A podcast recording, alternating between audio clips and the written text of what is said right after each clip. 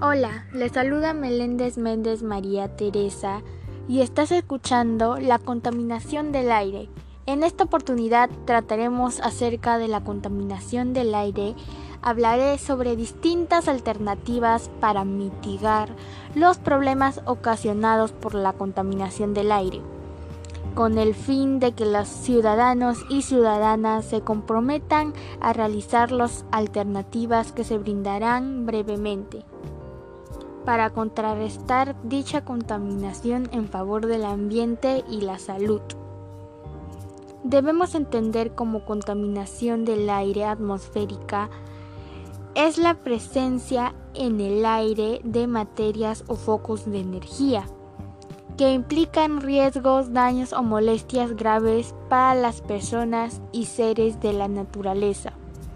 Lamentablemente estamos viviendo una situación muy difícil, ya que según la Organización Mundial de la Salud, OMS, la contaminación atmosférica urbana aumenta el riesgo de padecer enfermedades respiratorias agudas como la neumonía y crónicas como el cáncer del pulmón y las enfermedades cardiovasculares Asimismo, entre las causas que ocasiona esta situación se encuentra las emisiones de los automóviles, la quema de basura, los compuestos químicos de las fábricas.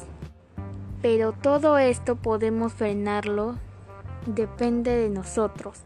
Entre las acciones para mitigarlo tenemos Asumir la autoestima como valor personal para brindar alternativas de solución a problemas.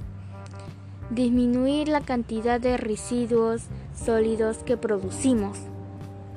Contrarrestar los efectos de la contaminación ambiental en la salud a partir de practicarlas.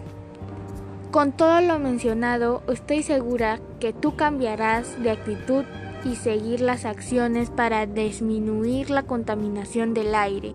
Finalmente, te invito a compartir mi podcast para que otras personas se informen sobre la contaminación del aire. Gracias por permitirme llegar a ti y nos encontraremos en la siguiente actividad.